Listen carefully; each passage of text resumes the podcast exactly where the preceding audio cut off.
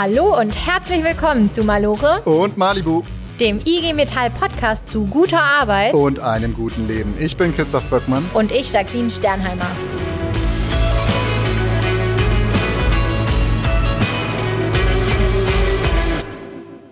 KI, KI, KI. Ich weiß nicht, wie es euch geht, aber egal wo ich hingehe, egal ob ich die Zeitung aufschlag, überall verfolgt mich nur noch dieses Thema, habe ich das Gefühl. Toll, und jetzt machen wir einen Podcast darüber. ja, ob es da einen Zusammenhang gibt? nee, klar. Also ChatGPT, seitdem es dieses Programm gibt, äh, diese Software, seitdem die draußen ist und die jeder nutzen kann, ist es natürlich im Alltag von ganz vielen Menschen äh, künstliche Intelligenz auch mal angekommen. Und es gibt mehr Berührungspunkte, selbst für ja, gewisse SkeptikerInnen, Boomer, vielleicht auch Leute wie dich, die vielleicht vorher noch nicht so viel Technikoffenheit hey, hey, hey, hey, hey, also ganz ehrlich, was sind das für Unterstellungen? Aber ich muss sagen, auch ich habe ChatGPT schon ausprobiert. Mhm. Und?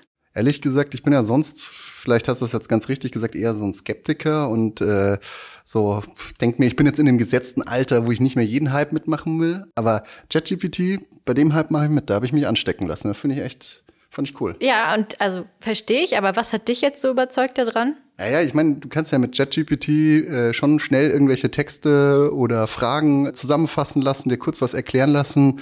Ja, zum Beispiel, das war so eine meiner ersten Fragen an, an das Programm. Erklär mir mal in fünf Sätzen, wie du überhaupt funktionierst. Hm. Ja, bin ich gespannt. Die fünf äh, Sätze habe ich hier.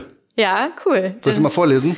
Naja, gut. Also, ich habe ChatGPT gefragt, äh, kannst du mir in fünf Sätzen sagen, wie du funktionierst? Und ChatGPT sagt dann, Natürlich, ich bin ein künstliches Intelligenzmodell namens JetGPT 3.5, entwickelt von OpenAI. Ich habe durch das Lernen von großen Mengen Text gelernt, menschenähnliche Texte zu generieren. Ich analysiere und verarbeite die eingegebenen Texte, um darauf basierende, passende Antworten oder Informationen zu generieren. Mein Funktionsprinzip beruht auf einem neuronalen Netzwerk mit vielen Schichten, das Muster in den Daten erkennt und nutzt, um sinnvolle Texte zu erzeugen. Also, hast du schön vorgelesen, aber da muss man ja stolpern bei diesen. Bei also, diesen ich habe ihm gesagt fünf Sätze, jetzt macht er macht er hier fünf Bandwurmsätze. Und ver ja, verständlich finde ich das nicht, wenn man von neuronalen Netzwerken spricht und Muster in Daten, bla bla bla. Also da bist du nicht digital genug dafür. Das ist, ist ja so. auf mich gemünzt, diese Antwort wahrscheinlich. Ah ja, alles klar, okay. aber bei mir ist hängen geblieben, eigentlich also steht ja nicht, aber eigentlich steckt da ganz viel Mathematik dahinter. Ich glaube es auch, aber ehrlich gesagt, ich weiß es nicht. Und ich stelle mir auch die Frage, was mache ich denn jetzt damit? Also ich finde es eine nette Spielerei, aber so richtig, was ich jetzt damit anfangen soll, weiß ich jetzt auch nicht. Wir fragen am besten mal jemanden, der ganz viel schon in seinem Arbeitsalltag mit künstlicher Intelligenz zu tun hat. Und der kommt jetzt hier mit seinem Motorrad vorbei und erzählt uns mal ein bisschen, wie das bei ihm abläuft.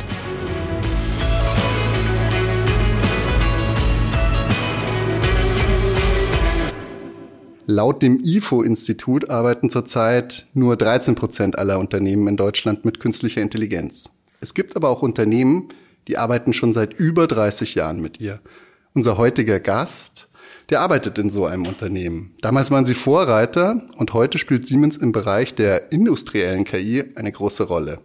Und genau deshalb setzt er sich als Betriebsrat dafür ein, dass die KI nicht zum Nachteil der Beschäftigten genutzt wird und dass die Sorgen und die Ängste der Beschäftigten zum Thema Gehör finden.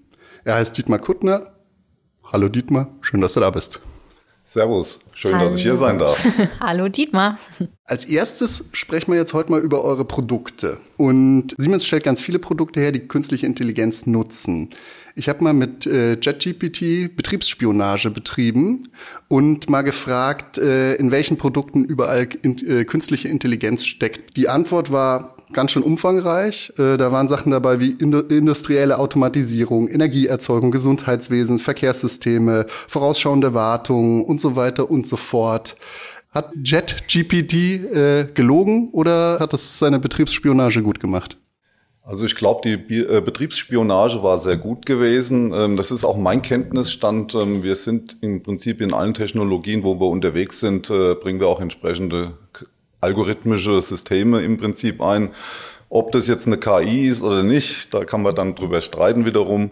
Bis heute gibt es ja eigentlich auch gar nicht so eine richtige Definition, was KI ist oder was nicht. Ich habe jetzt ein paar äh, Bereiche vorgelesen eher. Aber kannst du mal so ein konkretes Beispiel nennen? Kannst du ja eins aussuchen, wo du sagst, da würdest du jetzt am ehesten sagen, das ist ein KI-System und das ist ein Produkt, das äh, benutzt dieses KI-System.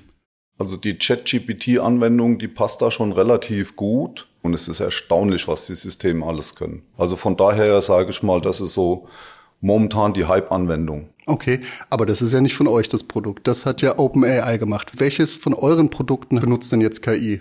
Wo wir aber ähm, bewusst das eingesetzt haben, war bei Bilderfassung, zum Beispiel bei den Hellsiniers, ähm, um eben Krankheiten erkennen zu können. Ach, das heißt dann, da guckt sich dann das Programm, sage ich jetzt einfach mal, zum Beispiel Röntgenbilder an. Genau. Und Okay. interpretiert die dann und der Arzt kriegt dann eine Empfehlung und der kann dann sagen, passt oder passt nicht. Okay. Und der Vorteil bei sowas ist, dass der Computer, das Programm, ich weiß gar nicht, was ich sagen soll, aber Das System, das System, genau, das System, dass das im Endeffekt viel, viel mehr so Bilder schon gesehen hat als ein Arzt in seiner Karriere dann, weil das mit unendlich viel Material gefüttert werden kann. Das ist das Ziel, sie gut im Prinzip zu teachen, ihr quasi gut beizubringen, wie sie zu funktionieren hat und dann kommen auch entsprechend gute Resultate raus. Okay, spannend. Ja, wir waren natürlich auch neugierig, nicht nur, wo das in euren Produkten genutzt wird, künstliche Intelligenz, sondern auch, wo es in eurer Produktion genutzt wird.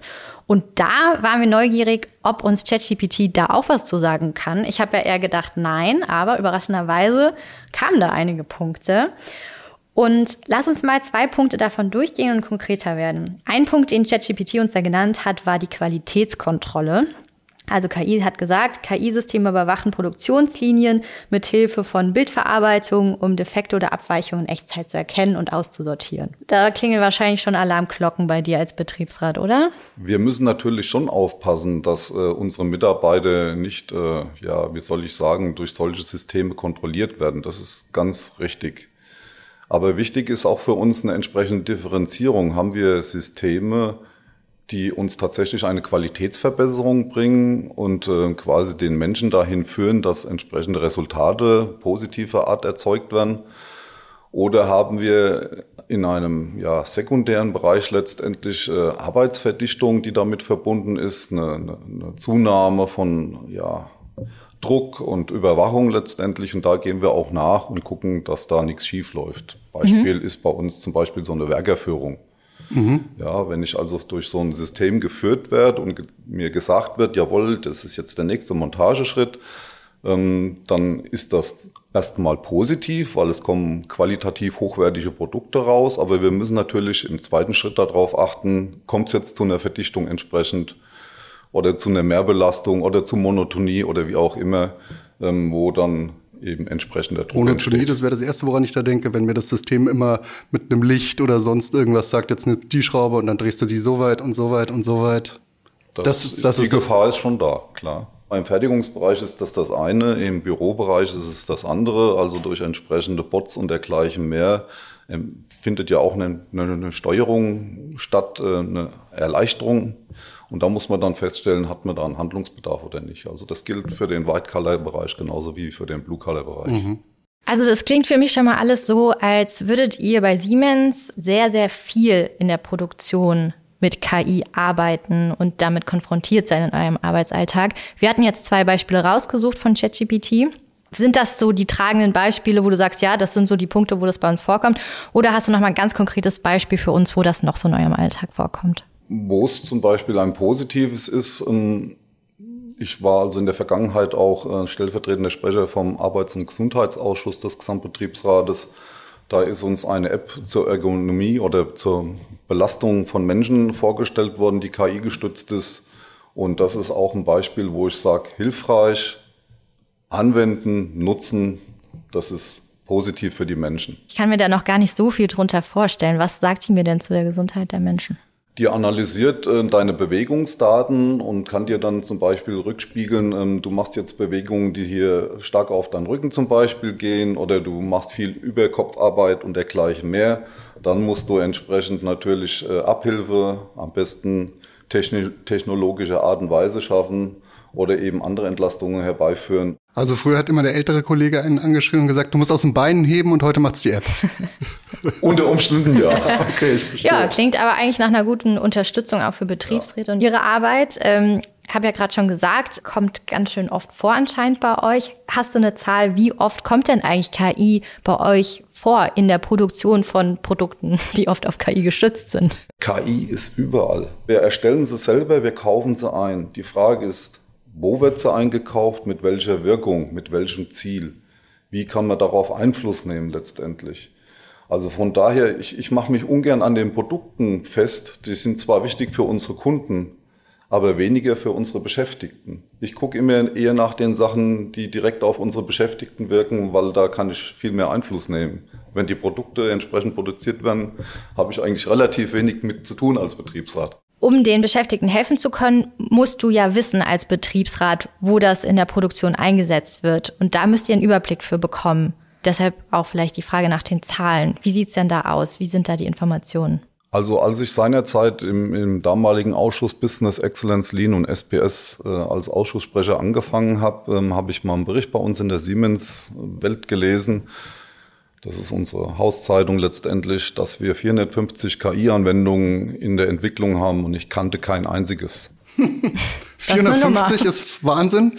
Aber 0 von 450 ist auch Wahnsinn. Ja. Wie kann das, das sein? Wie kann das sein? Gut, das ist die Frage immer, wie kriegst du die Informationen? Ich habe es vorhin schon mal erwähnt. Also wir kaufen entsprechende Software ein, wir entwickeln sie selber und die Frage ist halt, wie kommen meine Ansprechpartner auf Firmenseite an die entsprechenden Informationen ran? Das andere ist halt ähm, tatsächlich, dass wir aufgrund unserer Konstellation, also auf unserer Ansprechpartnerseite, auch Firmenseite, äh, sind alles letztendlich ähm, Fachanwälte für Arbeitsrecht.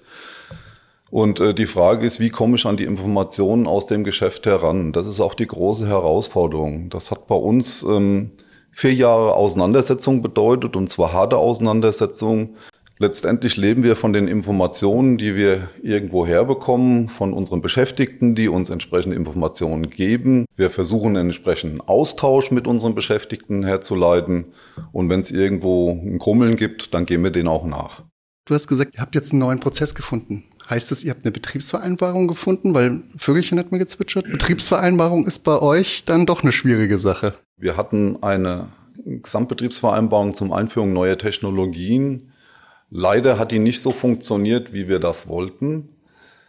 Ähm, sie war zu kompliziert, wie auch immer. Die Anwender haben es nicht richtig genutzt und ähm, da war dann das Ergebnis gewesen, wir setzen was Neues auf. Und ähm, da braucht es andere Lösungen. Und die AI-Card ist eben genauso ein Weg, wo ich mir denke, den wir in Zukunft auch mitverfolgen müssen. Das ist eine freiwillige, ja, Übereinkunft zwischen uns Arbeitnehmervertretern und den Arbeitgebervertretern, wo wir im Prinzip die entsprechende AI-Card vorgestellt bekommen. AI muss man kurz sagen, ist Englisch für KI. das, englische Artificial Intelligence, ja, genau. genau.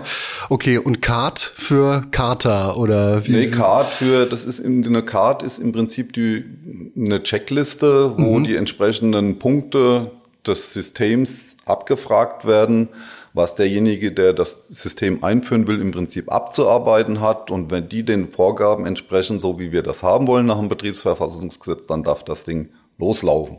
Also ihr könnt dann auch, wenn die Checkliste quasi ähm, scheitert, also wenn nicht alle Punkte so erfüllt werden, wie ihr euch das als Maßstab gesetzt habt, dann könnt ihr auch sagen, nein, diese KI wird hier nicht eingesetzt. Dann äh, gehen wir da in Diskussion und wir haben es tatsächlich auch schon so weit gebracht, dass die dann nicht eingeführt worden Super. ist. Ja, um was ging's da? Das war auch ein System, wo im Prinzip äh, alle möglichen Abfragen erzeugt werden konnten. Über die Beschäftigten. Über die Beschäftigten. Mhm, okay. Ja, wo quasi so eine KI vorgeschlagen hat, das hast du noch nicht gefragt, das könntest du auch mal fragen. Auf der anderen Seite stehen die klaren Ängste der Beschäftigten, die bei euch auflaufen.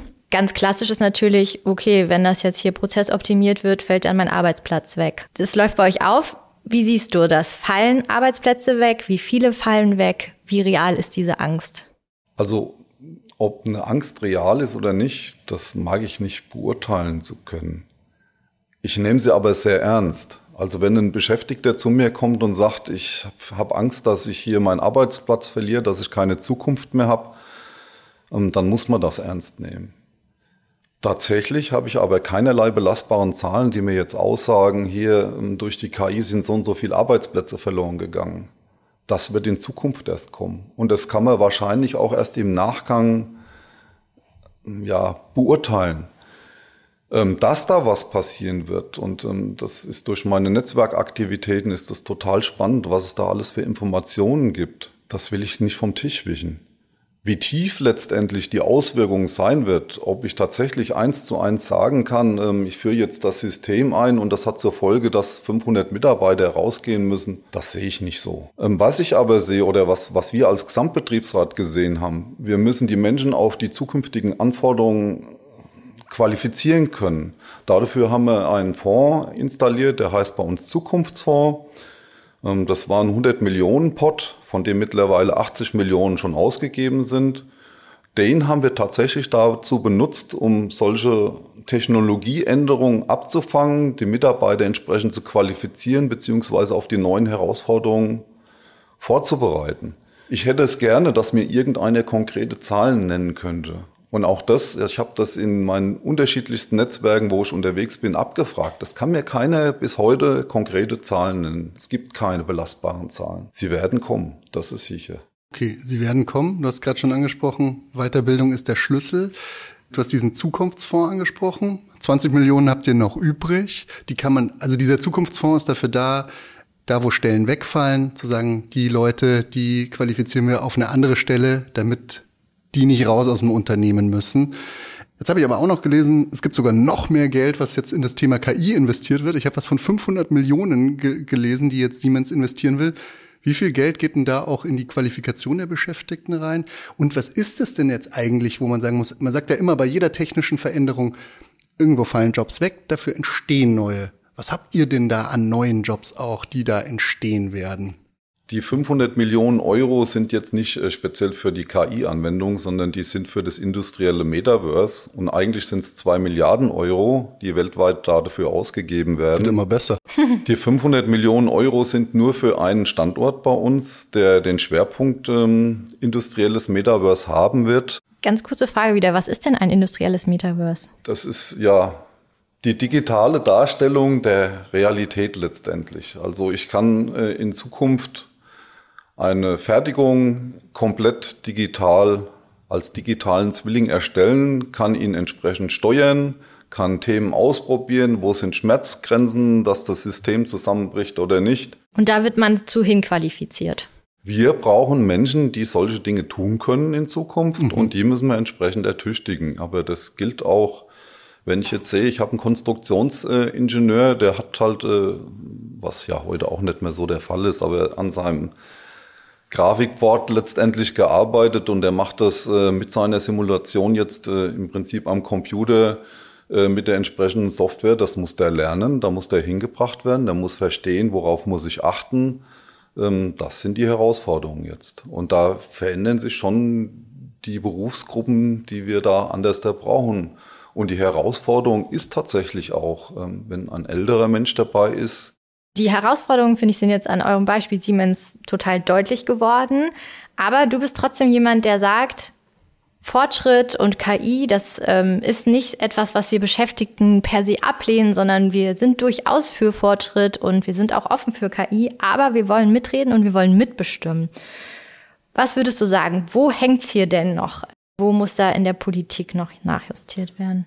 Wir brauchen auf jeden Fall eine andere Rechtebasis, äh, wo wir auch äh, besser auf unsere Rechte einwirken können. Es nützt nichts zum Beispiel nach dem Betriebsräte-Modernisierungsgesetz, äh, dass ich eine entsprechende Unterstützung bekomme, ähm, wenn ich dann Expertise brauche. Wenn ich gar nicht weiß, dass ich eine KI vor mir habe, wie soll ich mir dann eine Unterstützung einklagen? Also mhm. diese Dinge müssen, da muss, also muss auch der Fachseite im Prinzip mehr Spielraum gegeben werden. Und wenn ich höre, dass der EU-Act letztendlich 2026 erst scharf werden soll und ich eigentlich das Gefühl habe, wir hätten schon vor vier Jahren haben müssen, dann wissen wir, wo wir uns bewegen. Auf den kommen wir nochmal zu sprechen später mit Detlef. Wir haben jetzt auch viel gesprochen über Betriebsräte, Modernisierungsgesetz und Betriebsverfassungsgesetz. Das packen wir nochmal in die Shownotes für alle, die das nicht kennen. Aber Soweit, Dietmar, vielen, vielen Dank, dass du uns da heute mitgenommen hast durch die komplizierte Welt der KI.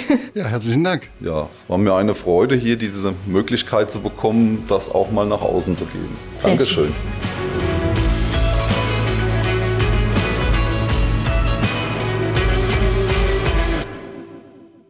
Christoph, wir haben jetzt gesehen, bei Siemens ist das Thema voll angekommen. Künstliche Intelligenz spielt da eine Riesenrolle. Es gibt ganz viele Einsatzgebiete. Es gibt auch verschiedene Formen von künstlicher Intelligenz, die dort vorkommen. Und es wird auch schon richtig viel Geld investiert. Aber wir sprechen immer noch von Siemens. Bei rund 90 Prozent der Unternehmen ist es noch gar kein Thema. Wird wahrscheinlich noch kommen, wird auf jeden Fall noch bei mehr Unternehmen Thema werden. Aber deshalb jetzt auch hier mal die Frage an dich. Glaubst du, ah ja, das wird bei uns hier auch mal eine Rolle spielen, könnte hilfreich sein, könnte uns weiterhelfen? Oder sagst du, nee, macht mir Angst, am Ende kostet mich das auch mein Job? ja, mh, hm, ich weiß nicht so genau, da fällt mir gerade ein, dass unsere Chefin vor kurzem mal mir auf dem Gang erzählt hat, eine KI kann mittlerweile auch einen Podcast machen. Ich weiß jetzt nicht, wie sie das gemeint hat. Ob ich jetzt bald äh, meine Papiere holen muss oder so. Ich weiß nicht. Aber jetzt auf der anderen Seite, eine KI kann Texte zusammenfassen, vielleicht kann sie die auch noch vorlesen, aber die kann keinen Dietmar anrufen und sagen, komm mal bei uns im Studio vorbei und erzähl uns mal was zu dem Thema. Das kriegt sie nicht hin, das kriegen nur wir hin. Aber auf der anderen Seite ist natürlich so, KI kann viele Sachen effizienter machen. Also wahrscheinlich, wie du sagst, werden wir irgendwann mal damit zusammenarbeiten müssen. Äh, OpenAI, das sind die, die ChatGPT programmiert oder ins Leben gerufen haben, die sagen, dass 15 Prozent aller Tätigkeiten durch KI effizienter werden. Das ist natürlich deren Werbeslogan, aber irgendwie wird es schon effizienter dadurch, schätze ich mal. Und wenn das so ist, zum Schluss bleiben ja immer die effizienteren übrig, weil sie einfach dadurch günstiger sind. Ne? Ja, ja, das mit der Effizienz klingt einleuchtend, finde es aber noch ziemlich unbefriedigend tatsächlich für so eine Zukunftsvision, wo wir alle noch effizienter werden müssen. Ich würde sagen, das lassen wir uns noch mal ein bisschen mehr erklären vom Experten. Das ist eine gute Idee. Ich frage ChatGPT, ob es unsere Jobs klaut oder wie meinst du das? Ja, okay, das ist natürlich auch ein Experte. Wir haben schon gesehen, der hat vielleicht auch schon mal ein bisschen tendenziöse Antworten. Ich würde mich da lieber auf unserem IG Metall-Experten verlassen. Okay, dann holst du den Detlef und ich frage ChatGPT und in fünf Minuten treffen wir uns hier wieder.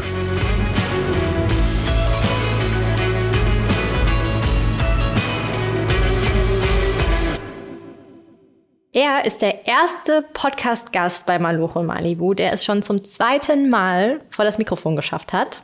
Das kommt jetzt nicht von ungefähr, denn zu guter Arbeit und zu einem guten Leben, so ist ja das Motto hier von unserem Podcast, da gehört auch Zukunft der Arbeit dazu. Und genau diesen Bereich, den leitet unser Kollege Detlef Gerst. Schön, dass du wieder deinen Weg über den Gang zu uns ins Büro geschafft hast. Hallo. Ja, vielen Dank, dass du mich ein zweites Mal eingeladen hast. Ja, schön, dass du auch ein zweites Mal gekommen bist. In der Folge 4, da ging es um Mensch gegen Maschine bei uns, als du auch zu Gast warst, da haben wir über Digitalisierung gesprochen. Und es ist ja so, dass die Begriffe Digitalisierung, Automatisierung, KI häufig zusammengeschmissen werden. Aber eine KI ist etwas anderes, eigentlich was ganz Eigenständiges. Wie definieren wir denn die KI?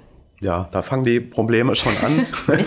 also KI äh, kann man anders definieren als Digitalisierung, ist aber ein Teil der mhm. Digitalisierung. Da geht es um Informatik, äh, neue äh, Software, die auch in Betrieben genutzt wird. Es gibt heute keine allgemein anerkannte Definition der KI. Die wird es wahrscheinlich auch nie geben. Wenn man das verstehen will, muss man ein bisschen weiter zurückblicken. In den 50er Jahren gab es mal eine ganz klare Definition. Da ging es um eine Technik, die genauso intelligent ist wie ein Mensch. Also auch in ganz unterschiedlichen Bereichen. Man hat dann nur relativ schnell 60er, 70er Jahre festgestellt, das Ziel lässt sich gar nicht erreichen. Und seitdem hat sich die Forschung auf den angewandten Bereich äh, gestürzt. Also das, was man an technischen Grundlagen hat, in möglichst vielen Bereichen auch einsetzen können. Und seitdem differenziert sich das Thema. Es gibt ganz unterschiedliche Technik, die auch als KI bezeichnet wird. Die Zwecke sind ganz unterschiedlich, die Daten, mit denen man sowas trainiert. Deshalb ja, gibt es Vorschläge, wie man es definieren kann. Eine, die wird jetzt kommen mit der KI-Verordnung der EU. Die halte ich auch für ganz sinnvoll. Das ist eine ganz weite Definition. Da ähm, ist KI ein Maschinensystem, das Ergebnisse erzeugen kann und Ergebnisse in Form von Vorhersagen, Empfehlungen, Entscheidungen, die dann einen Einfluss haben auf die physische Welt oder die soziale Welt. Es fällt uns schwer, Intelligenz zu definieren, aber die künstliche Intelligenz, die baut auf gewissen Dingen auf. Und zwar auf das, worauf sie zugreifen kann. Kannst du das nochmal erklären? Kann es auch darüber hinausgehen oder bleiben wir im Moment dabei? Hm. Also künstliche Intelligenz ähm, ist abhängig von Trainingsdaten. Also kann in Trainingsdaten Muster erkennen und kann auf dieser Grundlage eine Empfehlung aussprechen oder eine Entscheidung treffen.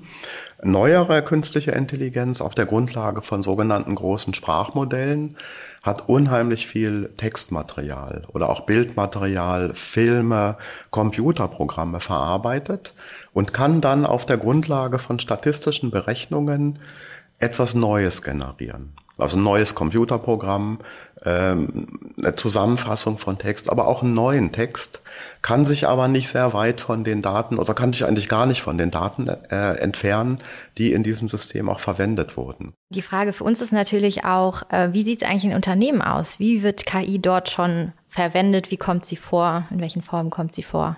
Ja, es gibt eine ganze Reihe von Studien. Man weiß eigentlich gar nicht so genau, wie viel KI in Unternehmen genutzt wird. Äh, es gab vor einem Jahr mal eine Studie von äh, Bitkom, äh, die haben herausgefunden, neun Prozent der Unternehmen nutzen KI. Je größer die werden, desto größer sind auch die Anteile an KI.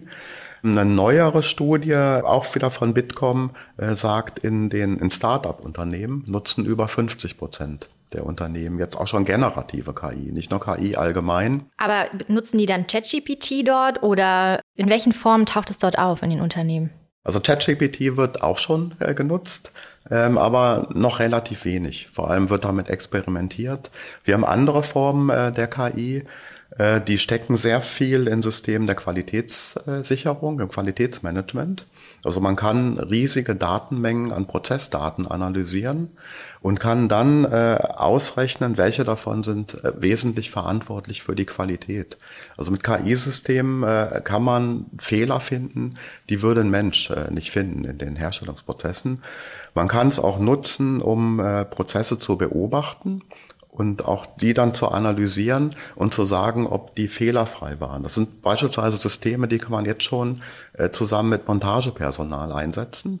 Die werden beim Montieren beispielsweise beobachtet und das KI-System kann dann sagen, während des Prozesses oder hinterher, das war okay oder da sind Fehler passiert. Mhm ja, wird es dann irgendwann meinen mein, mein Job ersetzen auch, wenn es vielleicht das Ganze sogar besser machen kann.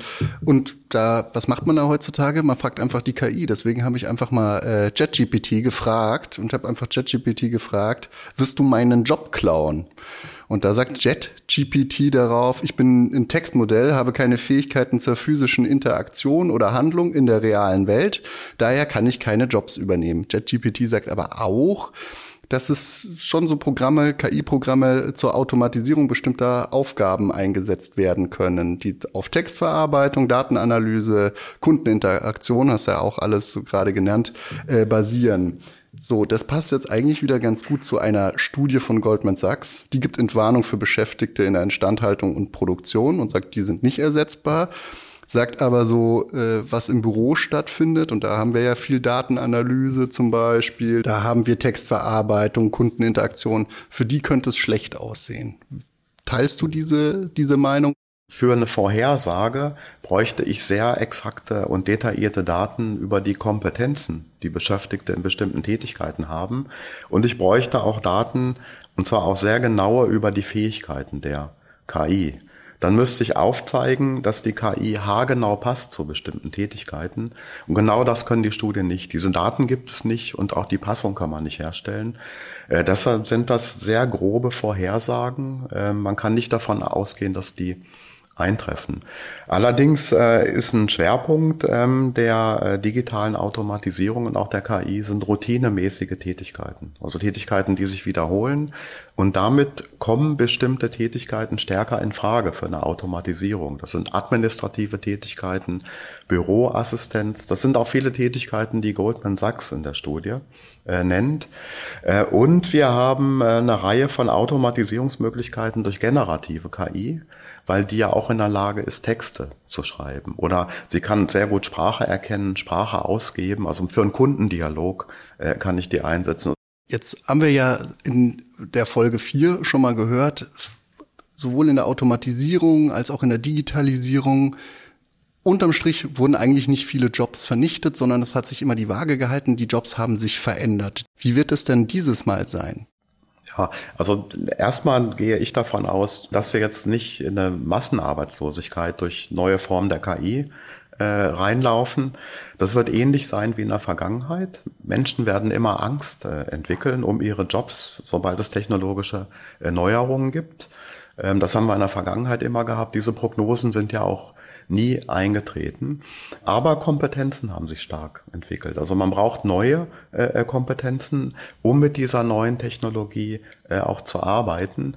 Die Entwicklung wird sich beschleunigen durch, äh, auch durch generative KI, weil die mittlerweile einsetzbar ist bei sehr viel mehr Tätigkeiten. Also vor allem bei sehr vielen wissensintensiven Tätigkeiten.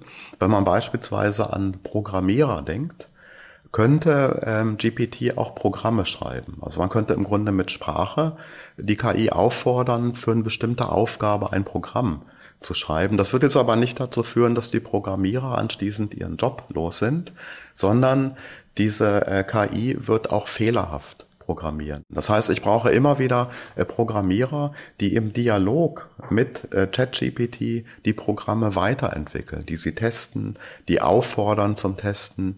Dadurch wird meiner Einschätzung nach der Bedarf an Programmierern sogar steigen. Warum sind denn jetzt auch gerade so so äh, Tech-Giganten, die dann davor warnen. Einer zum Beispiel Elon Musk, der normalerweise, würde ich jetzt sagen, sonst immer keine Grenzen kennt, ja. Und die warnen dann davor, dass das reglementiert werden muss. Ist denn so eine KI, kann die denn auch böse sein? Also ich habe natürlich wieder ChatGPT gefragt, bist du böse? Und dann sagt ChatGPT, nein, ich bin nicht böse, ich bin ein künstliches Intelligenzprogramm, das von OpenAI entwickelt wurde, um Informationen bereitzustellen. Also wo ist denn dann die Gefahr? Das ist eine schöne Antwort von ChatGPT. Gibt ja erstmal eine äh, entwarnende Botschaft. Ja, woher diese Warnungen äh, kommen, darüber kann man nur spekulieren. Entweder wissen äh, diese ähm, Entwickler in den Unternehmen mehr als wir, sagen aber nicht, was sie da mehr wissen. Ähm, es kann aber auch sein, äh, dass sie die Aufmerksamkeit auf KI, auf ihre Unternehmen nochmal verstärken wollen. Sie können sich damit ja auch darstellen als Personen, die verantwortlich KI entwickeln. Ähm, also das im Grunde auch Vertrauen schaffen in diese Firmen. Ich vermute, das wird der Haupteffekt äh, sein. Aber so eine moralische und ethische Grundlage gibt's ja doch. Also zum Beispiel kommt JetGPT an gewisse Grenzen. Wenn du zum Beispiel JetGPT fragst, äh, wie kann ich die Weltherrschaft äh, an mich reißen, dann äh, wird es dir eine Antwort geben wie, was soll das denn, warum willst du sowas überhaupt? Also irgendwo muss es ja doch aus ethischen, moralischen, welchen Gründen auch immer, die Notwendigkeit geben, künstliche Intelligenz zu regulieren, reglementieren. Wo siehst du da die Notwendigkeit und warum macht Warum machen die das sonst? Also die Notwendigkeit sehe ich jetzt nicht äh, bezogen auf eine Technologie, die von sich aus böse werden kann. Gefährlich kann äh, KI werden äh, durch die Menschen, die sie nutzen. Das fängt an bei Firmen, äh, die vielleicht eine Monopolstellung haben, die bestimmte Märkte schon dominieren, die mit ihren Produkten äh, selber Märkte dominieren, die jetzt die Möglichkeit haben, ähm, Kundenbedürfnisse zu manipulieren, Kunden auszuspionieren. Das wird wachsen. Das wird auch deren Monopolstellung nochmal erhöhen. Ähm, KI in der Hand von Unternehmensleitungen kann die Macht des Managements gegenüber den Beschäftigten erhöhen, indem so was wie ein gläserner Beschäftigter entsteht. Man genau weiß, äh, wer leistet wie viel, wer hat welche Entwicklungsmöglichkeiten in Unternehmen. Also die Liste der, der Risiken ist enorm lang.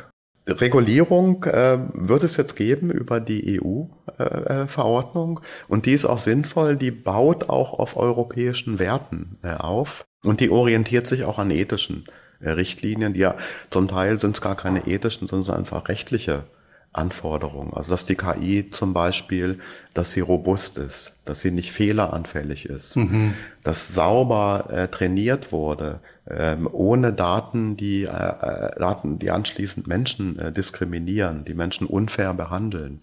Äh, es soll transparent sein, dass mit KI gearbeitet wird. Die Ergebnisse sollen nachvollziehbar sein. Und es soll auch klar sein, wer trägt die Verantwortung für die Folgen des KI-Einsatzes. Das alles sind sinnvolle Regulierungen, die jetzt auch die EU in Angriff nimmt. Wir neigen ja auch dazu, ähm, künstliche Intelligenz so zu personifizieren. Also ich musste da an einen Film denken mit dem Oscar-Preisträger Joaquin Phoenix in Hör. So heißt der Film. Und äh, da verliebt er sich einfach nur aufgrund der Stimme und aufgrund der Gespräche in eine KI. Also er spricht ihr zumindest eine Persönlichkeit zu, in die er sich verliebt. Und genau, deshalb die Frage an dich. Was glaubst du, wo führt uns das noch hin in der Zukunft? Kann, kann KI vielleicht auch irgendwann sowas wie eine Persönlichkeit erlangen? Ja, das ist eine schwierige äh, Frage. Wohin wird sich KI entwickeln? Den Film habe ich auch gesehen. Ja, schön. Das ne? war eine sehr schöne Parodie auf, die, ja, auf so auf Visionen äh, der KI. Also ich glaube, im, im Alltag äh, wird künstliche Intelligenz zu immer ausgefeilteren Assistenzsystemen führen. Ob man die nun wirklich braucht oder nicht, das muss jeder selbst äh, entscheiden. Aber äh, es gibt neue Generationen äh, von äh, generativer KI, die kann man als so eine Art persönliche Assistenz einsetzen. Die sind sogar in der Lage, die Fragen, die man an die KI stellen muss, oder das sogenannte Prompten, selber vorzunehmen. Den kann ich dann irgendwas sagen, ich möchte gerne im ich, im halben Jahr in Urlaub fahren und, und ich habe folgende äh, Vorlieben, was so Freizeitinteressen angeht. Und dann legt die KI los und bastelt mir den Plan und macht vielleicht sogar schon mal Anfragen bei Ferienwohnungen oder Hotels. Das wird alles möglich sein. Ob KI ein Bewusstsein entwickeln kann, vielleicht sogar einen eigenen Willen, eine Persönlichkeit, das ist umstritten. Die meisten Forscher sagen heute nein. Nutzt du oder wie nutzt du KI? In deinem Alltag und gäbe es was, was du dir wünschen würdest, wo du sagst, dafür könnte ich es wirklich noch gebrauchen. Wenn das richtig gut funktioniert, dann nehme ich's. Ja, also ich, ich nutze KI äh, als Nutzer von äh, Mobiltelefon, da steckt da schon unheimlich viel drin. Ich habe selbst jetzt auch, aber nur zu Experimentierzwecken mit äh, ChatGPT äh, eine Weile äh, gearbeitet. Also vor allem Tipps äh, für die äh, äh Behandlung der Pflanzen auf unserer Dachterrasse, äh, die auch gar nicht schlecht waren. Ja, jetzt wollte ich fragen, Kannst wie, du einen nennen? ChatGPT einen grünen Daumen oder sind sie vertrocknet? Ja, wird zum Beispiel gefragt, warum bestimmte äh, Pflanzen keine Früchte getragen haben. Da gab es dann Hinweise, wie man sie beschneiden muss. Ja, also ich kann es mir schon vorstellen, stärker damit zu arbeiten. Also beispielsweise kann man sich überlegen, äh, kann, können Gewerkschaftssekretäre von generativer KI äh, profitieren. Das kann ich mir schon vorstellen, äh, wenn wir Dialogsysteme hätten, beispielsweise für die Einordnung juristischer Fragen. Also ich, ich berate einen Betriebsrat, da tauchen juristische Fragen auf. Wenn ich dann relativ schnell fragen kann, wie sieht denn die Rechtslage dazu aus?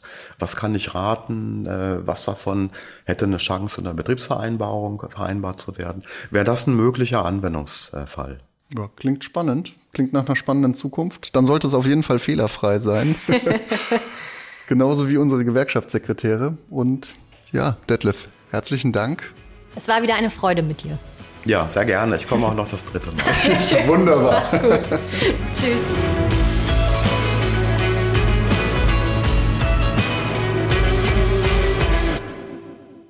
Also zwei Sachen scheinen echt schwierig zu sein. Erstens mal zu definieren, was KI überhaupt ist. Und zum zweiten Mal zu sagen, ob da Jobs wegfallen oder nicht. Also der Blick in die Glaskugel das düster. Ist, ja, düster oder trüb. Unklar, neblig. Oder neblig, genau, trübe. Also ich sag mal so, äh, was ich jetzt ganz positiv fand, ist, der Detlef hat gesagt, bei allen industriellen Revolutionen kam es nicht zur Massenarbeitslosigkeit. Es sind immer Jobs weggefallen, aber es sind auch wieder neue entstanden. Und äh, da hat er ja schon gesagt, wer sich mit dem Gelumpe auskennt, der kann richtig Asche damit machen. Ja. Also finde ich ganz, vielleicht ist da ja noch ein, eine Möglichkeit für mich. Das, das ist eine feine Sache an der ganzen Geschichte, auf jeden Fall. Fakt ist, wir kommen um das Thema nicht drum herum. Es ist zu präsent und es wird auch immer mehr. Das zeigen auch die Studien. Laut der Bitkom-Umfrage, die Detlef hier vorhin genannt hat, sind es bereits 9 Prozent, die es nutzen. Dann gibt's noch mal die IFO-Umfrage, die geht von 13 Prozent aus, die ist ein bisschen neuer nochmal genauso viele planen in Zukunft, äh, KI zu nutzen und noch viel mehr reden schon über mögliche Anwendungsszenarien. Also es ist ein Riesending. Das kommt auf jeden Fall. Und Startups sind da natürlich wieder weit voraus. Da ist schon jedes zweite Startup, was äh, mit KI arbeitet. Aber was die besonders brauchen und was die anderen auch noch brauchen, ist eine starke Gewerkschaft. Aber hallo. Denn ehrlich gesagt, ein Selbstläufer wird das Thema nicht. Also wir müssen uns da schon drum kümmern, dass die KI für uns arbeitet und nicht gegen uns arbeitet. Und da sind wir dran. Da braucht es gute Betriebsräte in den Betrieben und auf politischer Ebene hilft natürlich sowas wie wenn dieser AI-Act von in Brüssel da ähm, endlich das Licht erblickt und da müssen wir natürlich auch ein bisschen darauf Einfluss nehmen, dass der dazu genutzt wird oder dass da drin steht, dass es für die Beschäftigten Klar. ist und nicht, nicht gegen die genutzt werden Ja, kann. das ist so ein Silberschweif am Himmel. Darauf allein verlassen wir uns als Gewerkschaft natürlich nicht. Wir sind dazu da, den Arbeitgebern auf die Nerven zu gehen. Wir zwingen die dazu, unsere Beschäftigten umzuqualifizieren. Und dass Umqualifizierung der Schlüssel ist, das hat Dietmar uns ja auch gezeigt. Da werden schon 100 Millionen in diesen Zukunftsfonds investiert.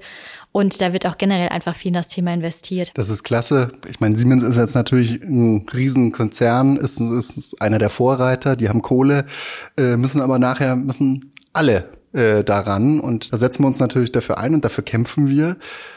Aber jetzt zum Schluss gibt's noch eine Frage, die wir noch nicht geklärt haben. Was? Ja, genau. Eine ganz wichtige Frage. Und zwar, du hast mir die ganze Zeit beschimpft als Digitalpfeife. Äh, Christoph, ich habe dich nett als Skeptiker dargestellt. Das Ey, ist was hättet- ganz Positives. Ihr hättet mal hören müssen, was die alles zu mir gesagt hat, als das Mikrofon aus war. Ähm, aber jetzt zeig uns doch mal, du Super-Expertin, wie man ChatGPT richtig benutzt. Äh, zeig doch mal, was hast denn du so als letztes gefragt oder mit ChatGPT gemacht? Ja, dann hoffe ich mal, dass ähm, dass die nicht die letzte Frage war, das, was ich jetzt im Kopf habe. Ja, da kannst ja ein Handy mal aufmachen. Wie kriege ich meinen Arbeitstag rum? Das würde ich zum Beispiel nie fragen. Okay, warte, ich muss kurz die App öffnen. Oh, sehr gut. Die kann ich gerne vorlesen, ist kein Problem. Jetzt bin ich Also, ich habe geschrieben, liebstes ChatGPT. Das klingt alles schon sehr erfunden. Ja, das habe ich wirklich nicht geschrieben. Nee, aber hier, ich kann es ja auch gleich sagen. Fasse mir bitte Stephen Hawkings Theorie zusammen, so dass ich sie verstehen kann. Ach komm, hast du nie im Leben. Zeig her. Von wann ist das? Warte, steht das da? Äh, Ich muss da gucken. Hab ich wirklich gefragt.